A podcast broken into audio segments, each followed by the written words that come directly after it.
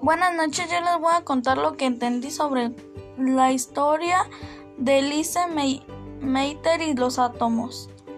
La pluma se negaba a escribir como si su dueña, Lise Meitner, doctora de ciencias físicas y conocedora como nadie de los misterios del átomo, quisiera hablar de otras cosas de su propia vida.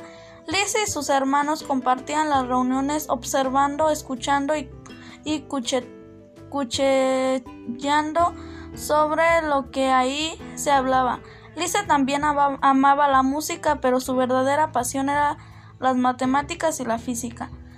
Que Lise, fuera considerada ahora una gran científica parecía entonces un dueño imposible, pero Lise se rebeló contra la injusticia.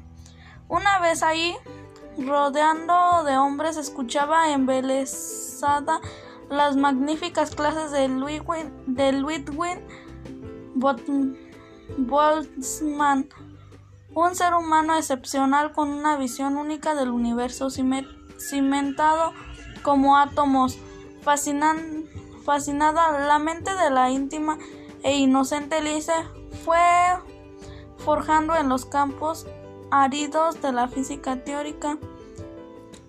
En 1907, Hahn fue admitido en el Instituto de Química de la Universidad de Berlín, pero Maiter no. Así en las sombras sin salario, pero con el firme apoyo de Otto.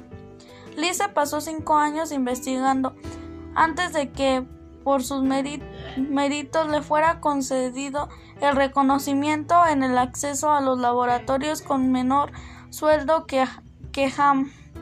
Por supuesto, las investigaciones en este campo dieron fama a Maiter y a Ham, quienes publicaron varios artículos, aunque la solución definitiva llegó mucho más tarde de en 1934.